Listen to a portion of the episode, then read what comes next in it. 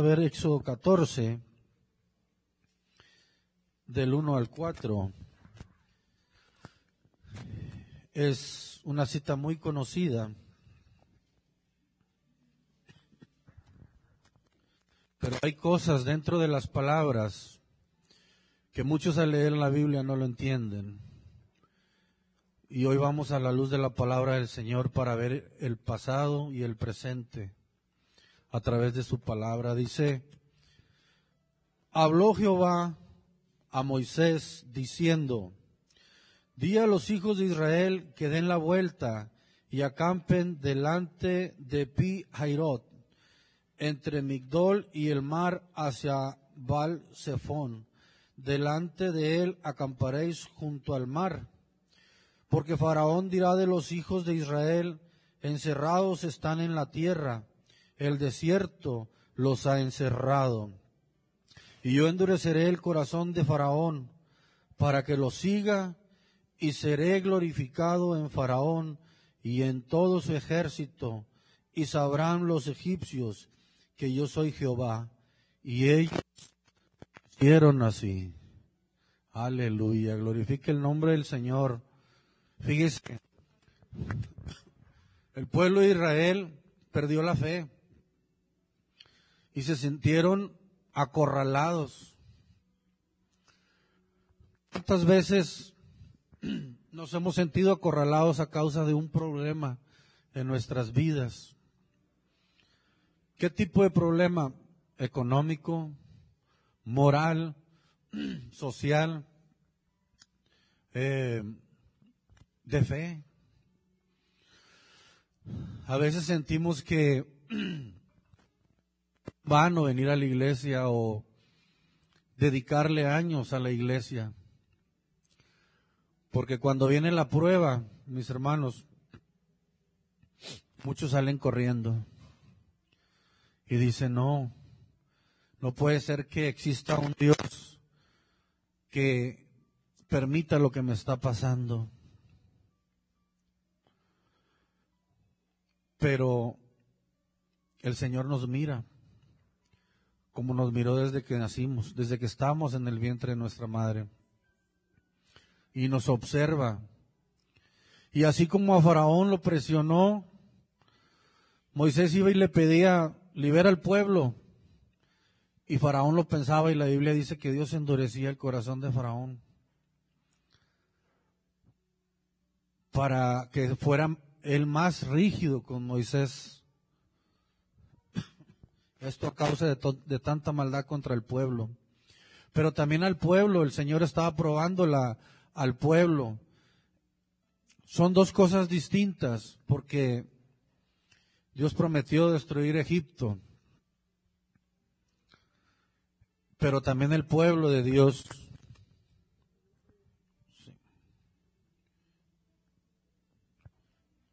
Aleluya, gloria a Dios.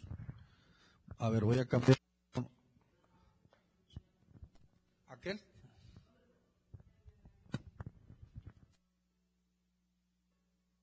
Aleluya, gloria a Dios. Aleluya. Bueno, mis hermanos, el pueblo se sintió solo ahí en ese lugar, abandonados, y empezaron a hablar con Moisés, a vituperarlo, en la desesperación de que no conseguían lo que querían. A veces nos hemos sentido así. Yo, en tiempos pasados, bueno, en el mes pasado, en febrero, este, me vi en, tal situación, como muchos saben, en el tema del COVID, eh, a mí me dio neumonía y a algunos más en el trabajo. Este, pero yo en mi mente estaba el, yo quise hacer que mi mente siguiera y siguiera y siguiera trabajando porque tengo demasiados años trabajando y nunca he faltado a mi empleo. Tengo 21 años en esa empresa y, no tengo ninguna falta. Y, y, en mi mente no cabía el hecho de poder ir a una cama a, a estar enfermo. Entonces, yo me trataba por fuera sin decir nada a la empresa. Pero llegó el momento en que eh, la enfermedad cayó en todo mi departamento y nos acorraló a todos, me acorraló a mí también. Ya no tuve para dónde hacerme, sino que nos hicieron un test a todos, un test, unas preguntas y pues resulta que todos habíamos estado conviviendo juntos, hacíamos las juntas dentro de la oficina. Entonces mandaron a todo mi equipo de trabajo a hacer análisis y todos salieron positivos. Entonces yo pues agaché mi cabeza y dije, híjole, se me hace que mis palabras me están este, sí, me, Hace tiempo yo había declarado aquí en el altar sobre el tema de Nancy Neto, porque pues, eh, gloria a Dios que me tocó poderles apoyar y llevarlos a la clínica y, estar al pendiente del proceso. Y Dios me daba una palabra aquí al frente y, yo sentía en mi corazón que tenía que expresarlo. Yo dije, cuando a mí me toque esa enfermedad, realmente la vi demasiado difícil en los pastores. Dije, yo no voy a soportar por un pequeño problema que tengo en el pulmón. Yo no, yo no voy a, no, sí, no la voy a librar, dije yo. Yo no la voy a librar, dije yo, no creo, después de ver todo lo que ellos pasaron, no creo que yo pueda superar la neumonía del COVID.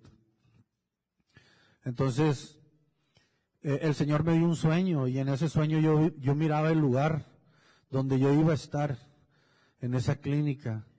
Pero yo me aferraba a estar en mi casa. Y en mi casa, pues eh, ahí me estaban poniendo medicamento, medicamento, medicamento, cinco, seis días de medicamento. Y pues yo no mejoraba porque me cansaba mucho. Entonces al ver, al ver que, que tenía 63 de, de, de oxígeno, eh, me empecé a preocupar un poco más porque pues Neto me dijo también, oye, pues si estás bien bajo y el doctor ya me había dicho, estás bien bajo, te van a entubar porque con 80 ya te entuban. Y yo psicológicamente yo me sentía bien, yo decía, pero es que yo puedo seguir trabajando, he trabajado en condiciones peores, más sin embargo mi cuerpo ya estaba diciendo cosas diferentes. Entonces, estando en mi cama, estando en mi cama, me habla eh, eh, mi jefe, el gerente de la compañía, y, me dice, oye, este, ya se enteró el director que estás con problemas de COVID. Y quiere que te vayas a una clínica, que te revisen, que te chequen, que te hagan una placa. Y yo, no, hombre, espérame, ya me voy a aliviar, ya estoy bien. Yo, no sé, mañana, pasado mañana, yo ya estoy ahí trabajando con ustedes. Dijo, no. Dijo que vayas. Y si no, yo voy a tener que ir a sacarte de tu casa.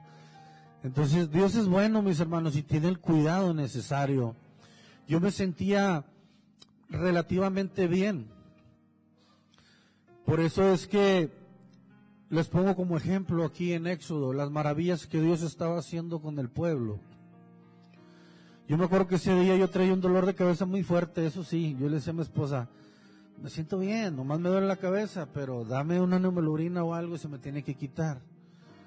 Y ella, no, es que ve a la clínica, ya te están esperando. Entonces salimos y le dije, no, yo manejo, yo puedo manejar. Y nos fuimos a la clínica, allá por las cementos allá por Conchello, un poco lejos. Y llegué, ya me estaban esperando ahí. Y este, pues me vieron de pie, ¿verdad? Así como que, oye, este, pues, no que estaba muy grave. Y yo, no, estoy bien, nomás vine por una placa que, porque en la empresa quieren ver cómo están los pulmones. Entonces, este, cuando me empiezan a revisar, mi presión estaba en 188, la presión sanguínea. Y el, la glucosa estaba a tope. y el oxígeno muy bajo. Pues luego, luego, a ver, acuéstese ahí, órale, y cámbiese y de repente empezaron a poner mangueras por donde quiera, ¿no? Y yo le decía a ella, no, hombre, nada, ahorita, ahorita nos van a decir, no traes nada, nomás es el dolor de cabeza y un poco de oxígeno y te vas. Entonces yo iba por, pues por un día que me hicieran todos esos análisis y resulta que al sacarme la placa, pues, pues ven que un pulmón estaba con agua, con líquido y, y que el oxígeno muy bajo, entonces con la presión muy alta para ellos podría caer en un infarto o dejar de respirar. Y bueno, esto es algo que ya había superado, pero mi, no es tristeza lo que yo siento en mí, sino es agradecimiento de que en ese momento yo sentía la mano de Dios sosteniéndome, dándome la fuerza necesaria para, para estar tranquilo. Entonces me llevan a hacer el tag y me meten a una máquina, me pusieron un líquido, un color ahí pues para reflejar los órganos y todo. Y, y yo clamando a Dios y diciendo, Dios, tú me prometiste vida, vida en abundancia, me dijiste, yo había tenido anteriormente un infarto y luego un preinfarto. En el preinfarto yo también vi los seres que vio el pastor, los seres luminosos. Cuando yo estaba en inconsciencia ya, ya perdiendo el sentido, eh, estaba en, en, un frío muy intenso y yo tenía cuatro cobertores encima y la calefacción prendida y yo seguía con mucho frío. Y yo le dije a ella, a mi esposa, le dije, vete, déjame solo. Dije, no le hables a nadie hasta que termine. Y ella se fue y se puso a orar. Y yo estaba clamando a Dios ahí en, en mi inconsciencia, con lo poco que me quedaba. Y yo pude ver tres seres luminosos que tocaban mi, mi, pecho, mi estómago y decían, sé sano y larga vida para ti. Y en ese momento yo empecé a sentir un calor terrible y el dolor de cabeza se me quitó. Eso fue en el preinfarto y, y le hablé a ella, le dije, apágame la calefacción y quítame las cobijas, donde mi sistema inmunológico, después de haberse dado por vencido, volvió a recobrar vida. Y yo siempre le canto al Señor, estoy bien agradecido. Yo pude haber terminado mis días hace años, pero el Señor me ha traído con lazos de amor. Y me ha tenido mucha paciencia, mucha. Y yo sé que lo que me ha pasado es para aumentar mi fe. Y hoy mi fe está bien cimentada en el Señor. Yo no le niego nada, ni escatimo. No escatimo para la obra de Dios, porque yo sé que mi Redentor vive.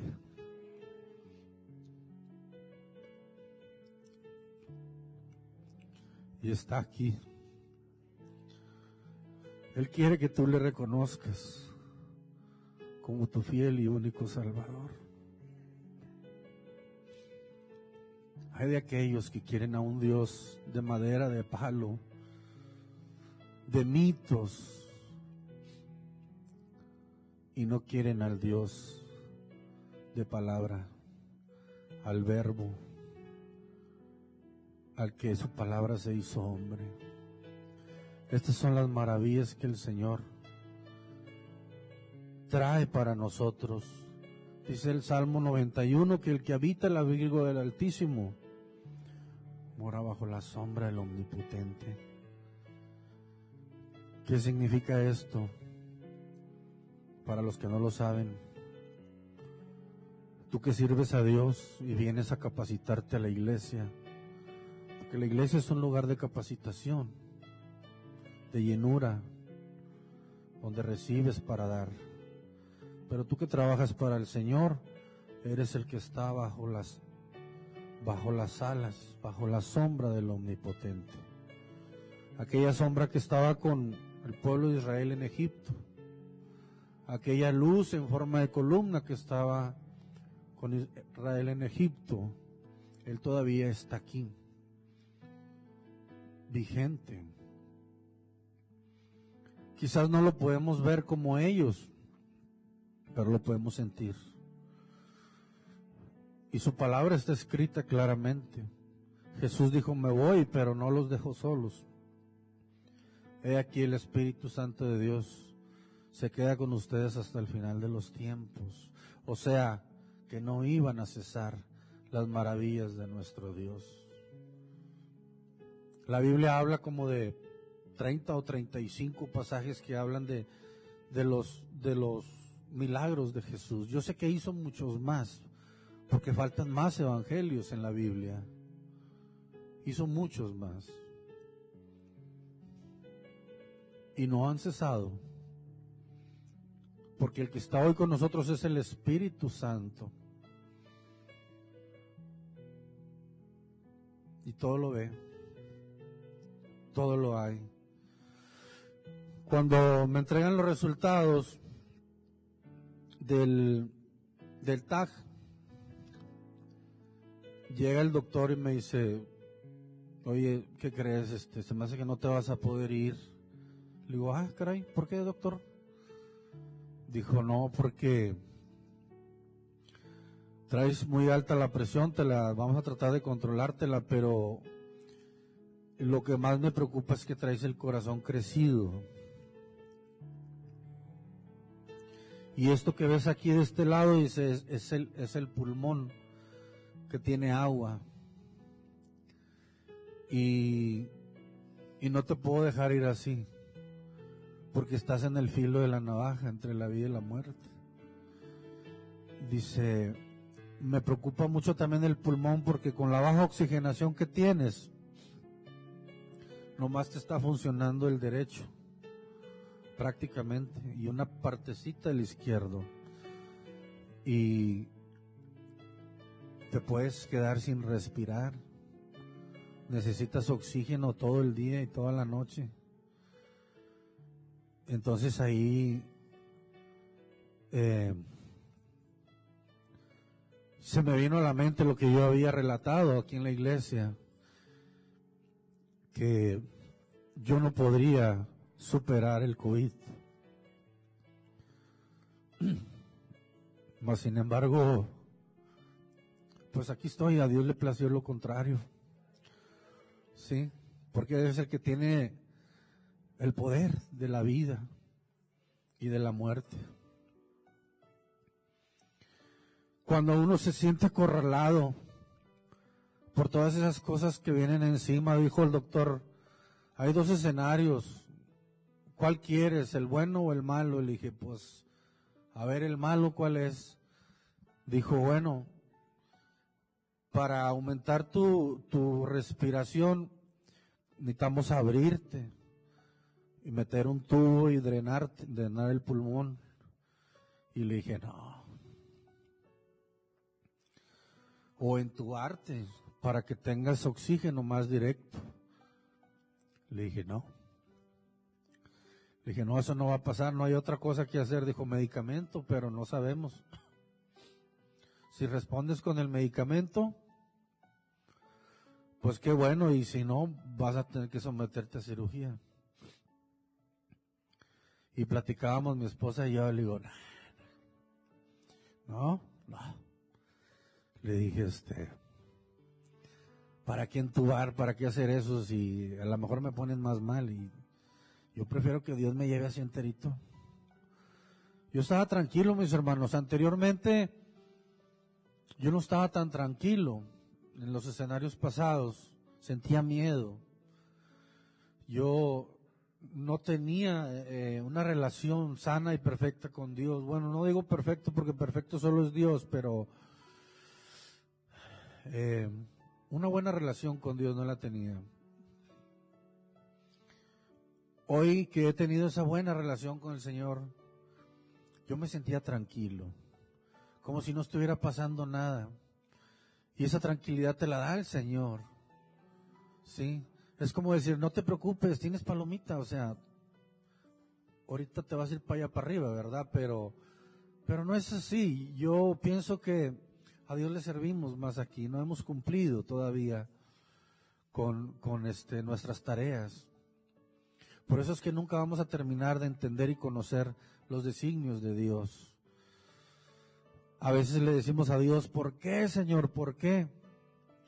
Pero Él siempre tiene la mejor respuesta, siempre tiene el mejor balance de todas las cosas. Y aunque sí me preocupó un poco el problema del corazón agrandado, yo estaba meditando en la palabra de Dios y estaba, traía un canto en mi mente, eh, el canto de Moisés y del Cordero. Siempre me ha gustado, yo lo, eh, lo cantábamos mucho con mi hermano Vicente. Paz descansa. Y yo decía, Señor, ¿cuál es tu plan? Y en eso me llega a mi celular un mensaje de un compañero en el trabajo, Max se llamaba. Este entró en, en la condición de COVID también y neumonía y acaba de fallecer.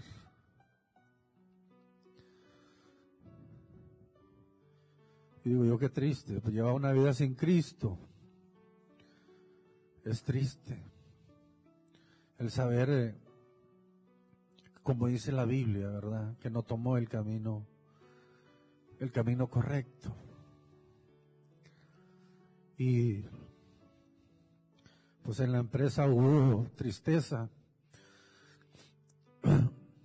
Hubo quien lloró, muchos lloraron la muerte de Max. Y yo recibía un montón de, de, de WhatsApps de gente, cuídate, aliviánate, dándome sus buenos deseos, pero independientemente de eso, yo sabía que había una iglesia que estaba orando por mí. Y qué bonito es cuando cuando sales a la guerra y tú eres el que va al frente. ¿Por qué digo al frente? Porque es el que recibe los pelotazos más duros, como lo dicen. Pero que todo un ejército está atrás apoyándote. No somos buenos delante de Dios. No somos perfectos. Pero Dios nos quiere ver esforzados y valientes. La Biblia dice que el reino de Dios sufre violencia y que solo los valientes la arrebatan. Muchos piensan que el venir a la iglesia es pues de niños mimados, en este caso de los varones, pero no es así. Yo invito a todo aquel en Facebook que piense eso, que venga a la iglesia para que sepan lo que es ser un varón de guerra, de trabajo, de entrega, de estar siempre dispuesto. Dios es bueno, mis hermanos. Él murió por nosotros en una cruz, recordémoslo siempre. No para que tenga la cruz en su casa ahí, no, eso ya no vale. Lo que vale es que le crea a Dios porque la palabra está escrita para que le creamos a Dios. Mas los milagros de Dios son para aumentar nuestra fe. Y es necesario que declaremos esos milagros. Hoy en día siguen habiendo milagros. Yo no tengo ninguna duda después de lo que he vivido que Dios ha estado con nosotros, que no nos ha faltado lo que necesitamos. Yo quiero que vaya conmigo a Éxodo 17. Éxodo 17, 1, 7.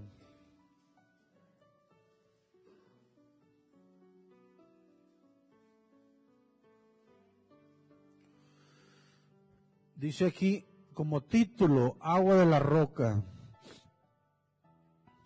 Dice la palabra del Señor, toda la congregación de los hijos de Israel partió del desierto de Sin por sus jornadas, conforme al mandamiento de Jehová, y acamparon en Refidim, y no había agua para que el pueblo bebiese.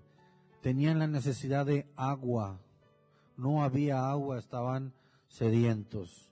Y altercó el pueblo con Moisés y dijeron, danos agua para que bebamos. Hacemos ahí una pequeña pausa. Fíjese lo que dice más atrás.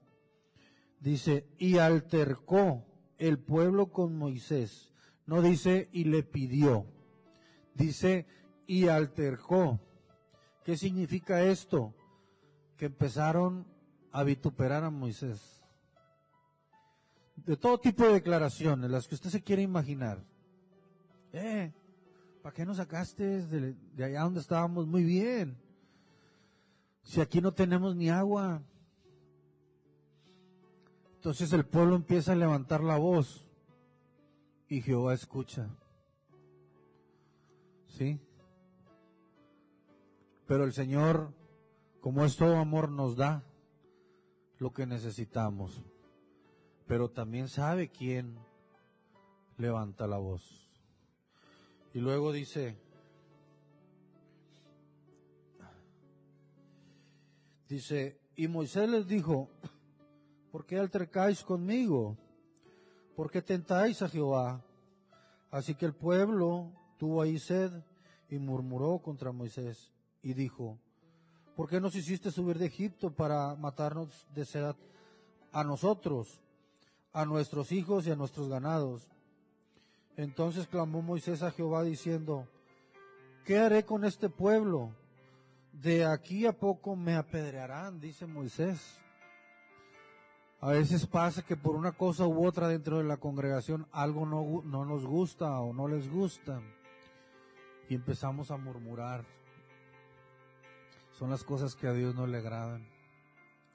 Debemos dejar pasar todas esas cosas y dejárselas al Señor para que vaya creciendo nuestra fe y, y que Dios vea el crecimiento de la iglesia, porque una iglesia que murmura y se queja es una iglesia que va para atrás, no para adelante.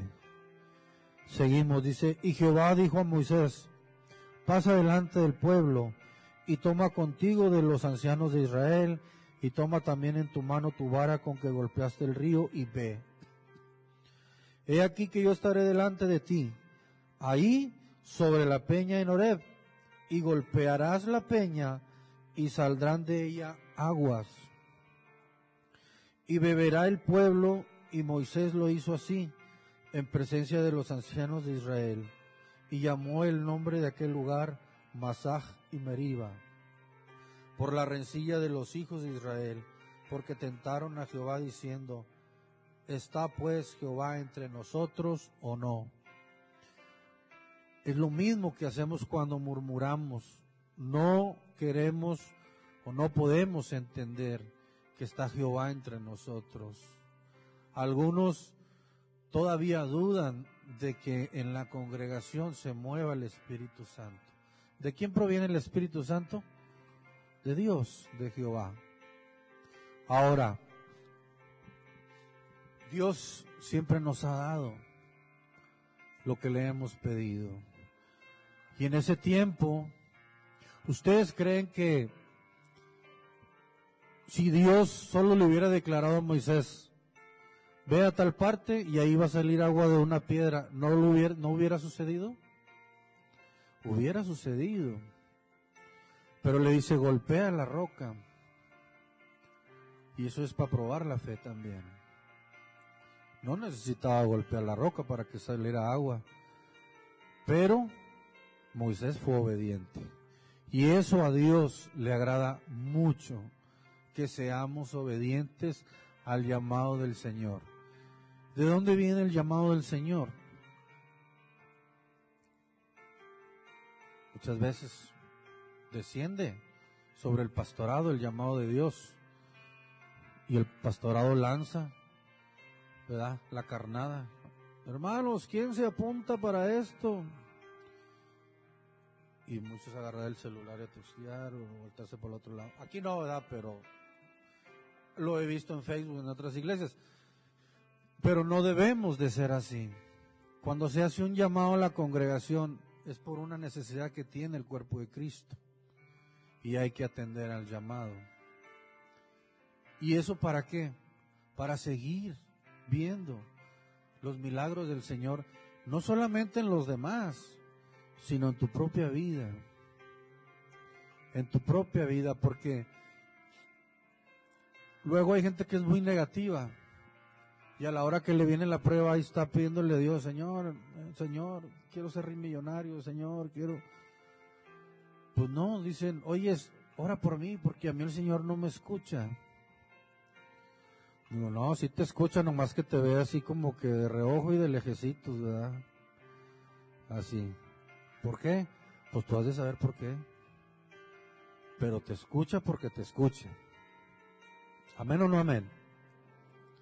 Entonces, grande es nuestro Dios, todopoderoso. No hay cosa que Dios no pueda hacer. ¿Usted cree que en el tema de Abraham y Sara, Dios no podía darle hijos a Abraham? Pero Dios es tan sabio que algo había ahí que Él quería hacer con ellos. ¿Usted cree que mis hermanos pastores no pudieron concebir antes? Sí. Pero parte de esa madurez fue a causa de esa prueba. Y yo los veo a ellos con, con ese nivel, con esa madurez de Sara y Abraham. Yo creo que ese es en el contexto que el Señor los tiene. aumentemos la fe. Señor, pidamos, Señor, aumentanos la fe. Aumentanos la fe. Creamos en las maravillas de Dios, en las cosas que el Señor ha hecho. Aleluya. Luego estaba yo ahí en esa cama y, y le digo yo a mi esposa, oye, pues, pues es el pulmón, el corazón la presión alta, oxígeno bajo, este, la glucosa pues anda a, tope. Le dije, pues yo no siento que me vaya a morir, me siento bien. Le digo, pero si pasa, si pasa, ya le empiezo a dar los pormenores, mira, vas a hacer esto, vas a hacer esto. No, no, no, no, no, no, no, no, no me digas, no, no, no, no quiero saber de eso. Tienes que saber. Porque solamente en el mundo del dinero, este, el gobierno se queda con las cosas. Que el afore, que el seguro, que todas esas cosas, si no las reclamas, se las quedan. Y este, tan pensativos estábamos que le digo, tengo ganas de una pizza. Dice, ¿dónde la compramos? Le digo, no sé, pero vamos a buscar por teléfono. Dijo, no estabas malo. Pues dice el doctor que estoy malo. Este, pues conseguimos una pizza, una pizza a las 12 de la noche. ¿O qué horas eran? 10. Este, pero es que, vuelvo a repetir, eh, ¿cómo, ¿cómo dice la Biblia que la muerte no es más sobre nosotros? O sea, estamos vivos en Cristo, estamos con esa confianza en Cristo. Y, y, vieran qué bonito sentía yo, yo no me sentía morir, digo, ahorita me dan ganas de llorar porque, hace ratito que les comentaba porque, Porque el panorama se miraba muy, muy mal. Muy mal. De hecho, me pudo haber dado un infarto manejando de aquí hasta allá. Y yo pensaba que traía nomás un dolor de cabeza. Pero esa es la seguridad y la tranquilidad que nos da el servir a un Dios como el de nosotros. Un Dios que cumple sus promesas, no solamente de promesas, que cumple sus promesas. Un Dios que hace maravillas. Un Dios que todo lo puede. Sea, no importa, no importa. Dice, aunque andes en valle de sombra y de muerte, no temerás mal alguno, porque yo estaré contigo. Y dice salmista, tu vara y tu callado me infundirán aliento. Y aderezas mesas delante de mí, le dije a mi esposa, vamos aderezando la mesa, tráete una pizza y dos refrescos. No le hace, le dije que esté malo, yo tengo mucha hambre. Y fue lo primero que me dijo el pastor, Renecito, si te llega a pasar, no dejes de comer. Dije, no te preocupes por eso. por eso no nos preocupamos. Y no le platico esto pues para que se ponga triste ni se ríen, o sea, es parte de, pero quiero resaltar el poder de Dios, el milagro de Dios, que estemos confiados todos ustedes, confíen en el Señor, así, así estén todos ahí eh, acorralados por el mal que venga a sus vidas o llegue a venir, Dios quiera y no sea así. aumente su fe. Acuérdese las maravillas de Dios, sí. Pero que, en nuestro Dios no, hay, no existe la muerte. No existe la muerte. El morir solamente es cerrar nuestros ojos carnales para abrir los espirituales al reino de Cristo y que nuestro trabajo más férreo es ir por aquellos que mueren y que viene el cornudo y se los lleva. Porque de santa no tiene nada. Es una potestad demoníaca la muerte. Pero Cristo lo dijo en la cruz, la muerte a través de su sacrificio, la muerte no tendrá potestad sobre los hijos de Dios. Eso quiere decir que nosotros, los que amamos a Dios, todas las cosas nos son nos ayudan para bien. Y que ese momento terrible cuando llegue, porque va a llegar, de que nos toque partir, no sea un momento de tristeza, sino de felicidad. La Biblia dice que hay fiesta en el cielo para recibir a otro más que va a recibir su premio, su galardón, por haber servido a Cristo. Pero ¿qué galardón puede recibir alguien que no ha servido a Cristo? ¿Qué galardón puede recibir? ¿Acaso le van a decir, este, no, pues tú te tocó la escoba, vete a barrer, pues empiézale de aquí y terminas a la vuelta de todo el reino, ¿no? Claro que no. Claro que no. No es así. Lamentablemente mucha gente quiere hacer a Dios a su manera. Y Dios no está hecho a la manera del hombre. Dios es soberano. Todo mundo, buenos y malos, buenos bien, pero malos o que no han aceptado a Cristo, mueren o antes de morir quieren ir al cielo, a estar a la presencia de Dios por toda, pues que milenios, o sea, por toda la eternidad. Pero no se prepararon aquí. O sea, muchos quieren ir con Dios al cielo, pero en la tierra nunca lo invitaron a entrar en su corazón. ¿Cómo vas a pasar una eternidad con Dios si no pudiste aguantar unos cuantos días conociéndolo dentro de la iglesia. Mucha gente anda buscando cuál es su, ¿cómo le dicen más? Su propósito en la tierra. Y la Biblia es clara cuando dice que el propósito de habernos creado es que seamos pulidos, limpios, semejantes al platero, a nuestro alfarero que es Cristo. Ese es el propósito de todo ser humano en la vida. No le hace que tengas mucho dinero y que andes regalando comida a los, a los minusválidos, a los enfermos, a los teporochos. Es una buena obra que se te va a pagar aquí con más buenas cosas. Pero el reino de los cielos tiene estatutos y leyes distintas para ganarse. Y eso es que seamos como Jesús. No hay dinero que pague por ese debido hecho. No se va a poder. Por eso es que estamos reconociendo y exaltando el nombre del Señor. Vamos ahí a Éxodo 15.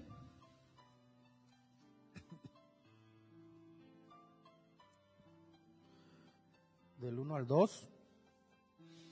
Fíjense el agradecimiento del pueblo en ese momento, ¿verdad? Porque lo que sucedió fue un hecho de magnitudes pues fuera de orden, ¿verdad? Fuera, fuera de lo normal, de lo natural.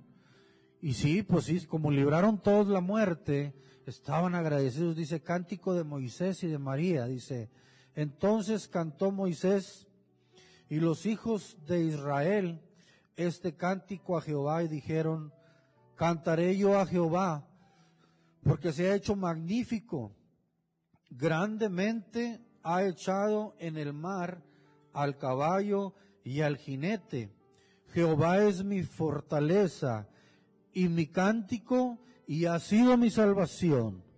Este es mi Dios y lo alabaré, Dios de mi Padre, y lo enalteceré. Aleluya.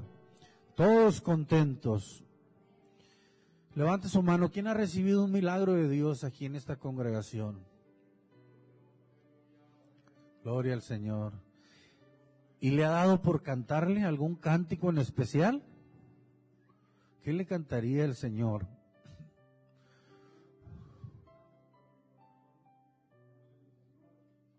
Amén. Amén. Gloria a Dios, aleluya. ¿Usted cree que esta palabra que está aquí en Éxodo 15 los escribas la pusieron nomás porque pues, lo vieron. No. Es, palabra inspirada por el Señor. Y es algo que nos invita a hacer lo mismo con nuestra iglesia, con nosotros mismos, hacer lo mismo que, que hizo el pueblo de Israel. Que cada que el Señor nos libra de algún mal, podamos declararle nuestro amor a través de un cántico. Yo tengo uno bien especial y ese yo lo cantaba con mi hermano Vicente. Y casi todas las mañanas que me levanto a bañar, lo canto. Y ahora que estaba ahí en el, en la clínica lo traía y lo traía en mi mente, eh, el canto que dice, grande y maravillosas son tus obras. Oh Señor Dios Todopoderoso, justos y verdaderos son tus caminos, Rey de los santos. Me, me, es un canto que me llena, me, no sé, pero siento un calor, siento un fuego en mi corazón. Y, y digo, no existe, Señor, las palabras para agradecer tal hecho. Mis hijos todavía son jóvenes y mi propósito aquí en este mundo no se ha cumplido. Dios sabe que mi propósito es tener una familia sacerdotal. Estamos en, en aras de poder hacer cumplir ese propósito que tenemos. Y yo siento que el Señor me escuchó. Yo le decía, Señor, yo sé que tu reino es muy hermoso y nada va a ser mejor que estar contigo. Pero todavía tengo mi familia muy joven. No me aferro a este mundo porque este mundo no tiene nada de bueno. Ya no hay para de dónde salir. Ya no hay muchas cosas por hacer. Y si algo nos ha mantenido en pie, es la esperanza, Señor, de, de estar contigo y de seguir trabajando en tu obra, seguir apoyando las iglesias, nuestra iglesia pequeña que es en Anzures y nuestra iglesia Torrefuerte. Eh, le decía yo, Señora, ya no te sirvo de mucho. Permíteme madurar más en el Evangelio. He cometido muchos errores y quiero pulirlos, ser mejor cada día. Dios santo le decía yo, no somos nada para que tengas memoria de nosotros. Mas, sin embargo, pues tu amor rebasa todos los, límites, ¿no? Y, y estando ahí en ese lugar, Dios me mostró todo ese panorama oscuro. Pero al tercer día, mis hermanos, todo empezó a mejorar. Todo empezó a mejorar, las cosas empezaron a cambiar. Mi corazón volvió a su estado normal. Y mis pulmones pues empezaron dejaron de arrojar lo que estaban arrojando. Y yo siento en mi corazón que Dios hizo el milagro. Dios me mostró que en Él está el poder de la vida. Y que solo Él decide entre la vida y la muerte. Él es el único. No puedes rezarle a nadie más, no puedes pedirle a nadie más. Así es que la relación es perfecta cuando es solamente con Dios.